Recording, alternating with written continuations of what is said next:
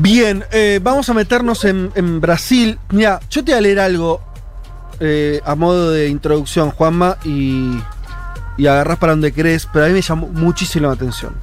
Es eh, una cita de Vera Magalhães, que ella es conductora de un noticiero de televisión importante, columnista del Estado de Sao Paulo, una periodista de- del establishment, que dijo esto, perdimos, Brasil no se recuperará de la abrumadora derrota en esta pandemia. Estamos resueltos a romper la barrera de los 50.000 muertes y un millón de infectados relegados a su propio destino, sin Ministerio de Salud, sin aislamiento social en ningún rincón, sin estrategia, sin gobierno, y con un presidente de la República que comete delitos a diario y no se le impide hacerlo, ya sea porque los que lo rodean, sus ministros y su vice son cómplices, o porque quienes lo intentan tienen instrumentos legales e institucionales a su disposición, no son capaces de lidiar con el destino autoritario y genocida de Jair Bolsonaro, que ya no lo quiere ocultar.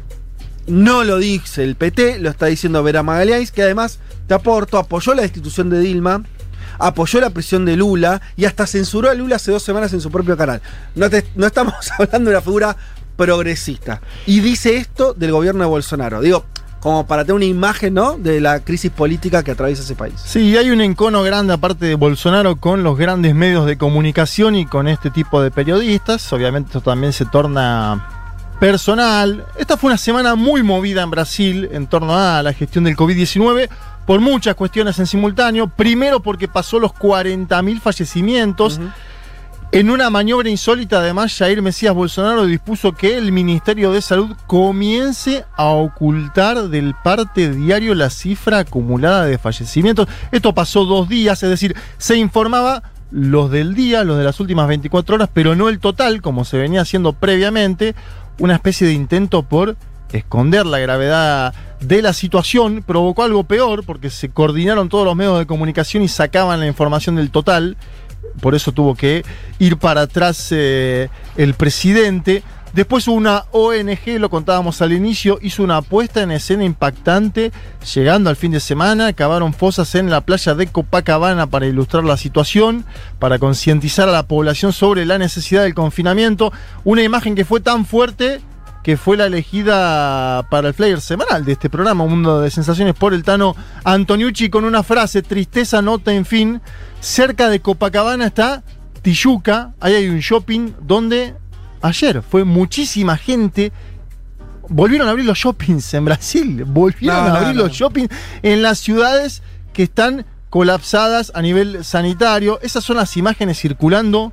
eh, parece mentira, pero hay gente cavando fosas para concientizar y hay una multitud en un shopping a dos kilómetros de distancia, en la misma ciudad. Y como si todo esto fuera poco, The New York Times, uno de los diarios más importantes de este planeta, publicó días atrás una nota que hacía alusión a un posible autogolpe dentro del gobierno de Bolsonaro.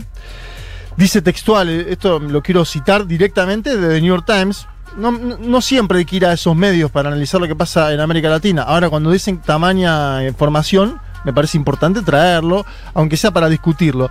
Dice The New York Times, el círculo cercano del presidente del país, Jair Bolsonaro, parece clamar por la intervención del ejército. Y de hecho sigue y dice, uno de los hijos del presidente, un congresista que ha alabado la dictadura militar que padeció Brasil, mencionó que era inevitable un quiebre institucional similar. ¿Sí? Es decir, está hablando de Eduardo Bolsonaro, diputado, hijo de Jair Mesías, uno de sus asesores de confianza. Siempre acá decimos que Sí. el, el bolsonarismo es una especie de clan. Bueno, está diciendo y cita textual una conversación de Bolsonaro con un bloguero brasilero donde Eduardo Bolsonaro dice, la opinión ya no gira en torno a si sucederá, sino cuándo sucederá. Es decir, ellos mismos estarían hablando, lo ponemos como hipótesis, pero es muy creíble por los personajes de los cuales eh, hacemos mención, un quiebre institucional que, según este señor, Veremos cuándo sucede. Además, Eduardo Bolsonaro hizo declaraciones públicas en torno a que las Fuerzas Armadas, Fede, podrían actuar como un moderador, dice él, esto sí es público, en caso de crisis institucional. Un ministro del Supremo Tribunal Federal, Luis Fuchs, dijo que esto no era así, que las Fuerzas Armadas no pueden moderar. Es decir, tenemos ahí una puja de poderes muy clara que aparece en el medio de esta nota de The New York Times Y además todo esto llega, todo este debate sobre los militares, sus límites, la democracia, llega en el medio de movilizaciones y concentraciones a favor y en contra de Bolsonaro. El fin de semana pasado, por ejemplo, hubo una concentración muy grande en San Pablo por democracia, contra el autoritarismo, hubo movimientos antifascistas, también como sucedió hace 15 días atrás en la Avenida Paulista. Atención con esto, empieza a aparecer el antifascismo y el fascismo. Brasil está debatiendo Sí, eso sí, sí. y es una nota ¿Qué, qué dilema, ¿no? Porque qué es lo que tienen estas movilizaciones, un poco también pasa en Estados Unidos, aunque Estados Unidos me parece que incluso la cuestión de la cuarentena siempre fue más relativa, pero esta cosa de, por un lado, me, vos tenés un gobierno que va hacia una en, una ni- en una deriva muy fascista y tenés el, el coronavirus avanzando, ¿no? Entonces, si vos haces manifestaciones en la calle, medio que estás contrariando también incluso lo que quieren los propios gobernadores, que es eh, la cuarentena. Y al mismo tiempo tenés que dar una respuesta política a un gobierno porque no es una Total. situación compleja. compleja. y lo que te decía además es eh, que es similar a Trump y está bueno que lo traigas, es lo que dice Bolsonaro sobre los manifestantes. Quiero que lo escuchemos porque es impresionante. Estamos assistindo agora grupos de marginais terroristas querendo se movimentar para quebrar o Brasil. Esses marginais tiveram uma ação em São Paulo, esses terroristas voltaram logo depois de alguma ação em Curitiba, estão nos ameaçando agora. Tenho certeza, cara, se vier aqui você vai tratar com a, dure- com a dureza da lei que eles merecem. Geralmente são marginais, terroristas, maconheiros, desocupados, que não sabem o que é economia, não sabem o que é trabalhar para ganhar o seu pão de cada dia. Bueno, fuertísimo.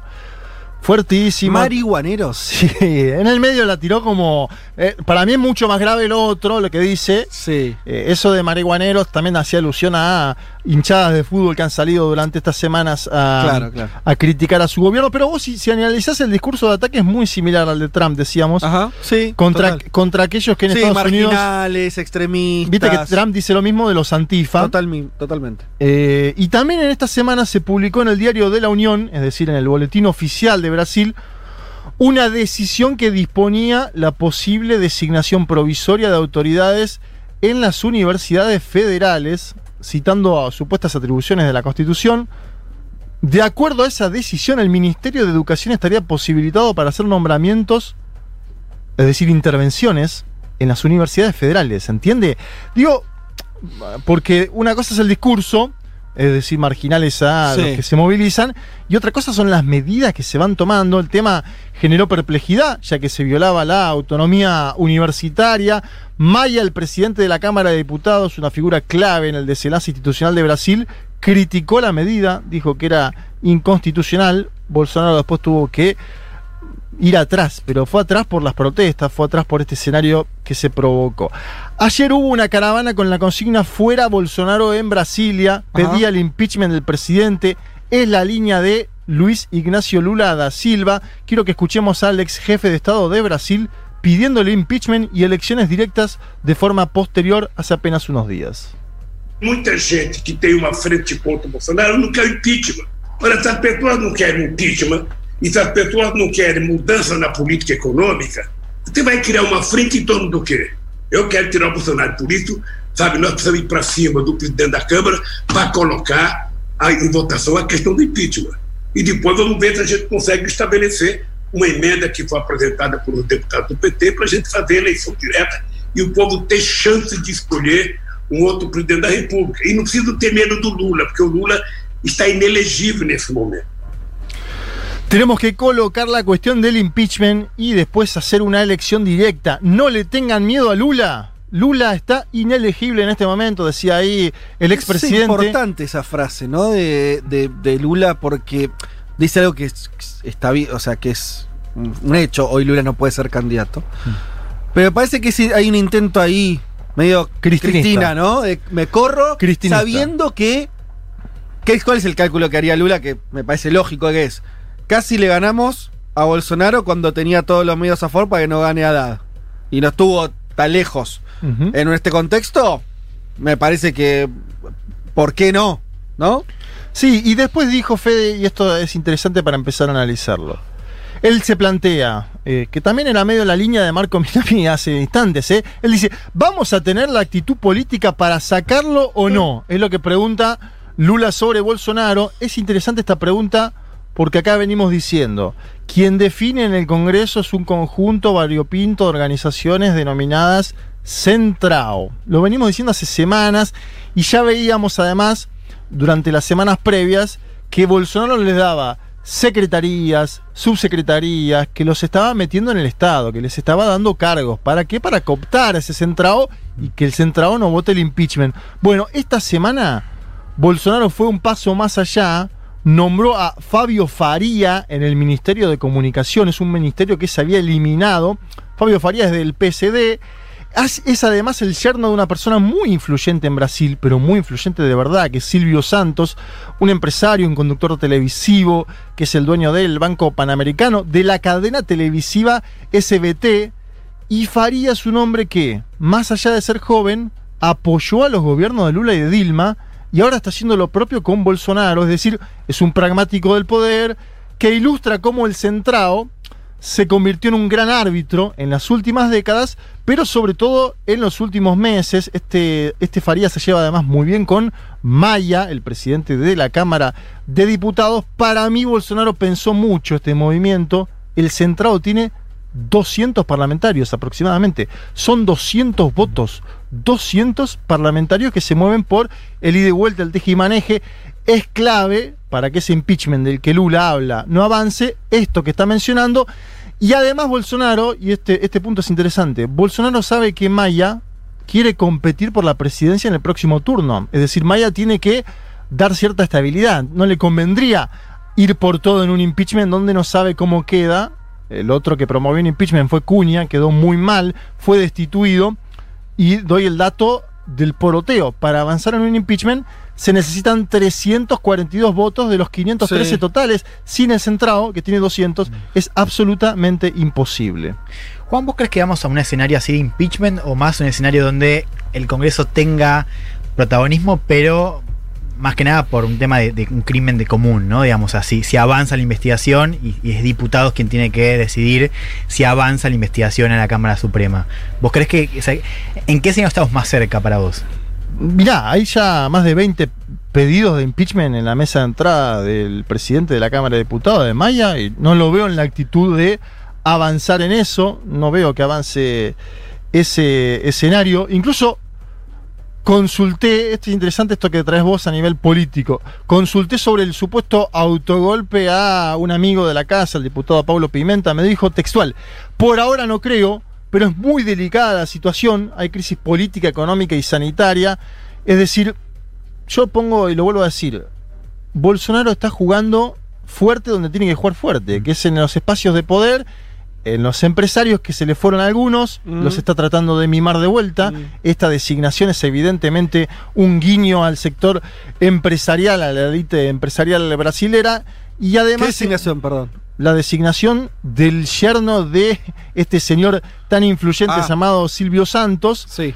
en un ministerio y además mm. eh, estamos hablando de Fabio Faría, que es alguien que maneja o es parte de ese centrado eh, me parece que Bolsonaro está muy en línea con ese centrado hoy, incluso en línea con Maya en algunas cosas.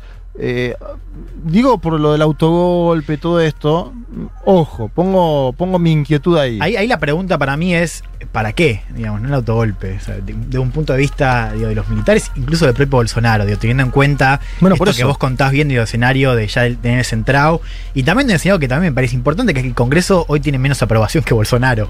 Pero digo, si yo te digo, si Bolsonaro, el autogolpe podría ser si vos no controlás el Parlamento ante una situación de mucha debilidad donde Bolsonaro se viera que puede ser desplazado del poder por el Congreso, tendría sentido que él desde el Ejecutivo diga una especie de eso, cierro el Congreso. Cuando el, el autogolpe sería cerrar el Congreso. hoy, el Congreso es un apoyo. Está bien, por eso, yo entiendo. A, mí me parece que introduzco este elemento y me parece que ahí puede haber una lectura. Leti, si quieres decir algo, obviamente estás invitada. Para mí el tema es que no está resuelto y por eso yo tenía la cita de la periodista esta que es, hoy tenés, si no estuviera el fantasma de Lula y el PT atrás, Bolsonaro no sería presidente. Esta es mi hipótesis en términos políticos. ¿Por qué? Porque las fuerzas para... Hoy el bolsonarismo es una minoría. Eso está claro. Es una minoría que se quedó muy flaca, además. El problema Ahora te digo una- algo de las encuestas. Ok, el problema político para mí es que el reemplazo de Bolsonaro, Hmm. Seis meses después, elección mediante lo que sea, va a terminar siendo el PT. Hoy. Porque no tenés una. El centrado no existe, es, una, es, un, es un juntadero de cosas. Eh, por derecha o por.